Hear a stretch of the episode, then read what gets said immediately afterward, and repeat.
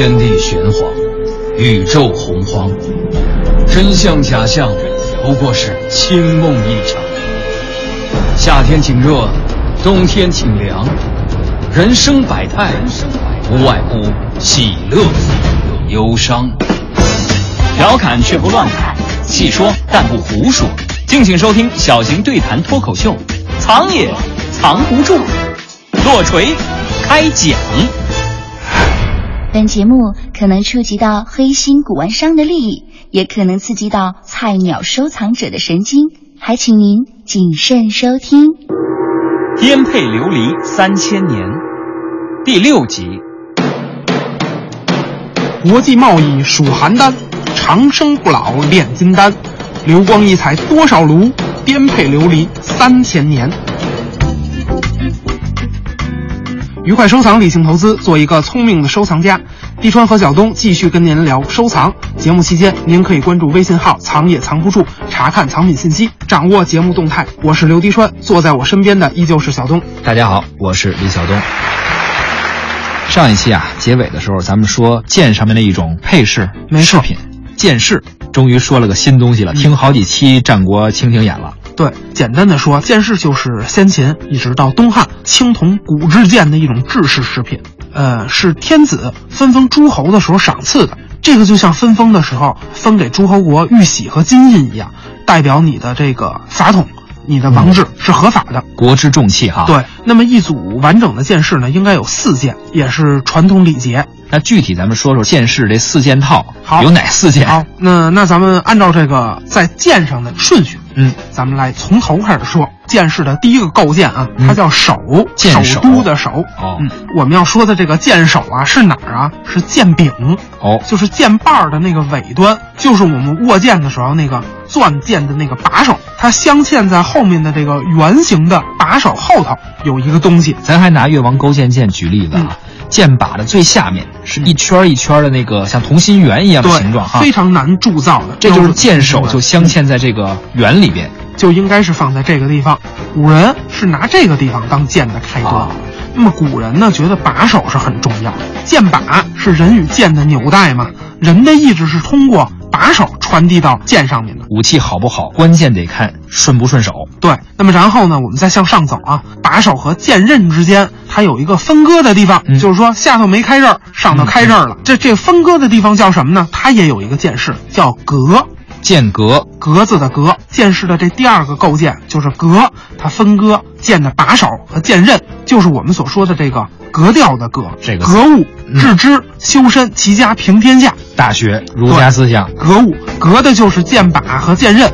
你看这个剑啊，属于自己，握住剑把的这个人是君子，对吧？君子持剑，匡扶正义嘛。哎那前面要刺杀的这个人是什么呢？是敌人。那么杀人的剑刃，这个是血腥的，他留给敌人。血腥的杀戮留给敌人，留给小人。没错捍卫周礼。没错，因此这个格就是这个位置。那在格的上面，它还有两个结构，还有两个小的构件，它都在什么地方呢？在剑鞘上。嗯它不是在剑刃上啊。嗯因为这个剑刃是在剑鞘里面。一个它是栓剑用的，你看剑鞘中部靠近把手的这个地方啊，它有一个构件，它一边是用绳跟那个剑鞘绑在一块儿，另外一边呢，它还可以再绑一个绳，然后之后它挂在腰上。这个构件叫什么呢？这个构件它叫臂，怎么写呢？就是王字旁，右边一个必须的必，嗯最后呢，在这个剑鞘的顶部还有一个梯形的构件，这个字比较难写，是王字旁一个志，它念志。那我说的右边的这个志是什么呢？就是咱们古汉语当中经常当猪讲的那个志。啊啊！这个“智”字啊，咱不太好说，但是说一个词儿，大家肯定清楚，就是人质。嗯，但是呢，咱不是说那个绑架那个人质啊。对，其实说吕后的故事，大家就都知道了。哎对汉高祖刘邦去世以后啊，这老寡妇吕后就当家了。大家都知道这吕后这人是心黑手狠呐，立马就把刘邦生前最宠爱这二奶啊，叫戚夫人上了大刑了，惨绝人寰呀、很多看过《甄嬛传》的朋友都知道，有一集富察贵人得罪了嗯当时失宠的甄嬛，后来甄嬛再次得宠，便给富察贵人讲了吕后这个故事。嗯富察贵人听完之后，差点就晕过去，第二天就疯了。两位姐姐坐吧。这季节里，倒叫我想起冬日里的一个故事，娘娘博学广知，嫔妾愿闻其详。是人质的故事。哪里还是博学广知呢？其实我也记不太清了，只记得汉高祖时，戚夫人得宠，冒犯吕后。后来吕后成了太后，就断了戚夫人手足，八眼削耳饮哑药，关在侧中，称为人质。啊，有这小主，快扶富察贵人坐好。一求人质的故事又意何在啊？我只是好奇，司马迁虽然下笔如神，却不知真正的人质是什么样子。小主，小主你怎么了？小主你醒醒啊！咱为解释这么一个“质”这个字啊，也是够拼的了。听到我整个人都已经不好了。哎，有些字啊，它比较生僻，举例说明确实得费点周折。说回到剑士这四件套啊，这四个构件，一套完整的剑士，由剑柄尾端的剑首。分割剑柄与剑身的剑格，哎，还有剑鞘中间的剑臂，还有剑鞘头上的这个剑质，对，就是手格臂质。你说这剑士的时候，我就想啊，嗯，剑士礼器是周礼儒家文化的产物，肯定是周礼的外化呀，这个息息相关。你看，我们刚才说古人把剑的把手叫手，对，还有这个剑格，对，格物致知，对。你说这个，我就想起了一个故事，说的也是剑士。这故事啊，出自汉代刘向写的《说苑反制》一篇。哦，古代时候有个诸侯国的国君叫荆侯。嗯，你看这个荆是国号了，哎，荆侯说明他是这个诸侯国的国君。对，这个荆侯去魏国太子家里串门，嗯，左边腰带上就别着这个有剑士的剑，周天子赏赐的呗，封国的国宝嘛。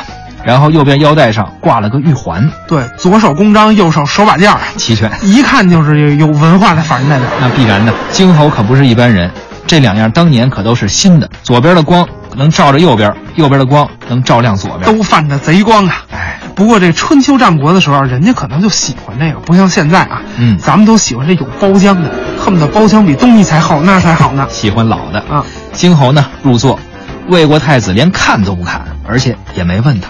哟，不是圈里人啊，按理说怎么也得问问呀。所以这京侯也琢磨呀，他怎么也不问我最近收了什么好东西？啊 这不王大宝吗？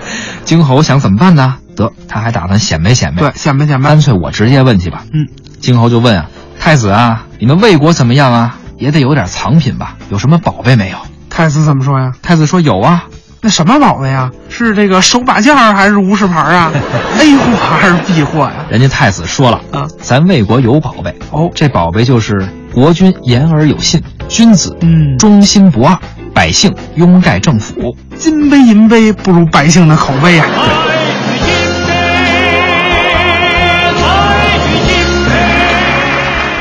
这不是打岔吗？人没问这个，人家问的是你们有没有国宝，有没有像剑士这样够级别的藏品？有啊，太子又说了，说我们有三个贤臣哦，这三个人治理魏国。对，抓经济的这位领导总理叫屠师昭哦，那经济搞得好啊，童叟无欺。嘿，抓治安的这个领导叫切心，哎，那治安管理的也好，路不拾遗，可以。还有一位抓人事的领导，组织部长叫王某，王部长。那人事搞得好啊，这班子里人人和睦相处，是勾心斗角的事儿全都没有，就属他忙了。就这仨领导，就是我们魏国的宝贝。忽悠，接着忽悠。这金侯和魏太子是不是聊不到一块儿去了？就这还当太子呢？听不听节目？啊？但金侯不能这么说呀！听了魏国太子的话，金侯默然了，哦，无语了，一句话都没说，没话了。解下腰带上配着的剑饰和青铜剑，然后也解下了玉环，脱了，坐了一会儿，就灰溜溜的撤了。为什么呀？哎，其实真不至于，嗯、多大点事儿啊？不就是碰上一外行吗？是啊，所以说金猴就没有王大宝那胸怀，是心胸狭隘。荆侯觉得自己把周天子赏赐的剑士当成了传国之宝，也没错。可人家魏国的太子呢，人家那才是掌握了周礼的精髓。快拉倒吧！他魏国三家分晋得的江山，周天子怎么可能赏赐他传国之宝呢？他也顶多就强调自己这贵族气质了，他没有这个贵族的也不能家当。说啊，这礼器只是周礼的外化，嗯，真正的礼是儒学。那倒是道德，对周天子赏赐剑士是一方面，嗯，这个王制法统的本质其实就是让你用道德、用仁德去治理天下，仁义。哎，所以这荆侯回家以后就闭门不出，好好反思。出家了？那倒没有，不过最后没几天就死了。呦呦呦，怎么死了？啊，哎，我知道了。哎，这魏国太子啊，说的好听，什么道德不道德的，是这京侯买了假货了呢？打眼了，这魏国太子肯定是收藏专家吧？哪儿那么多专家呀？你看啊，京侯收一套剑士，上门找太子鉴定，完了人太子根本不理他，嗯京侯就越想越怀疑，哟，我这买了赝品了吧？想多了。对，这明明是捡漏了，结果最后打眼了。完了，越想越想不开，心源性猝死。玩笑归玩笑啊，但是呢，话糙理不糙，收藏有风险。对一件好的藏品能自己讲故事给你听，而往往购买一件赝品啊，您肯定也能听着一段故事。没错，好藏品它是自己张嘴讲故事，赝品得靠人编故事忽悠您。但是呢，从另外一个侧面来看这个故事，嗯，剑士在古代的高贵程度，不仅仅是因为它稀缺，所以价格很高，对，更是不可僭越的理智赋予它的稀缺。对。唇是枪，舌是剑，拆穿收藏市场一百个伪概念，大话文玩世界三百种没文化。敬请收听小型收藏对谈脱口秀《藏也藏不住之颠沛流离三千年》。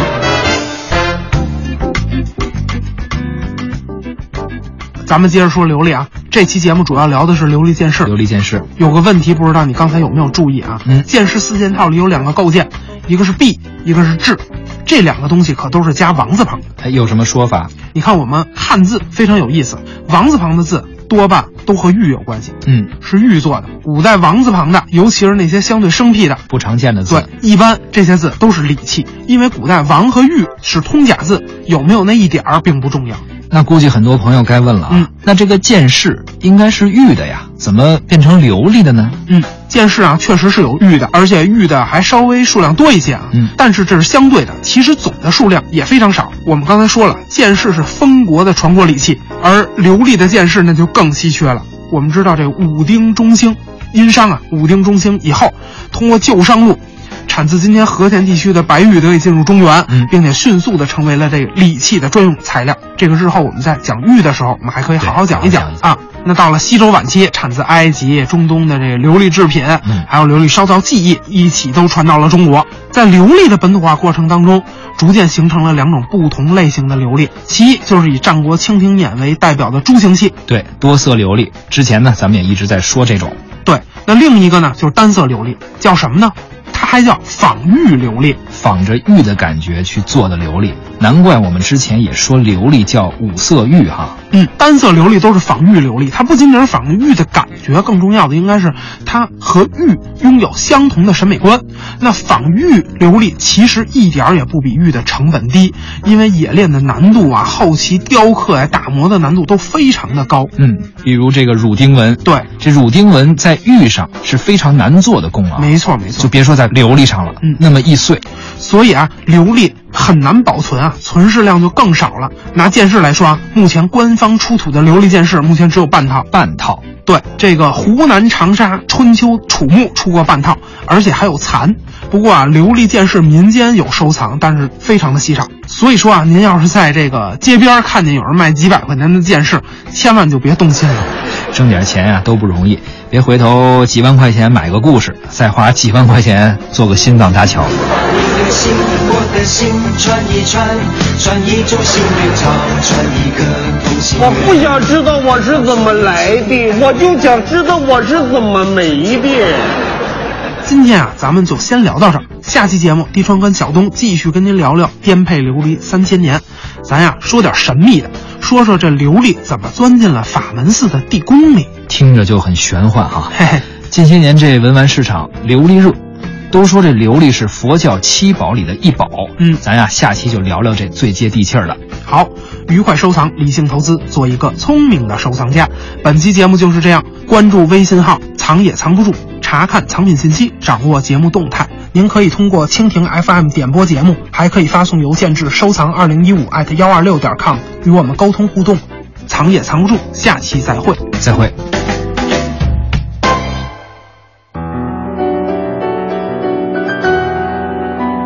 作为一档音频节目，藏也藏不住，并不掩饰对于更广泛传播的渴望。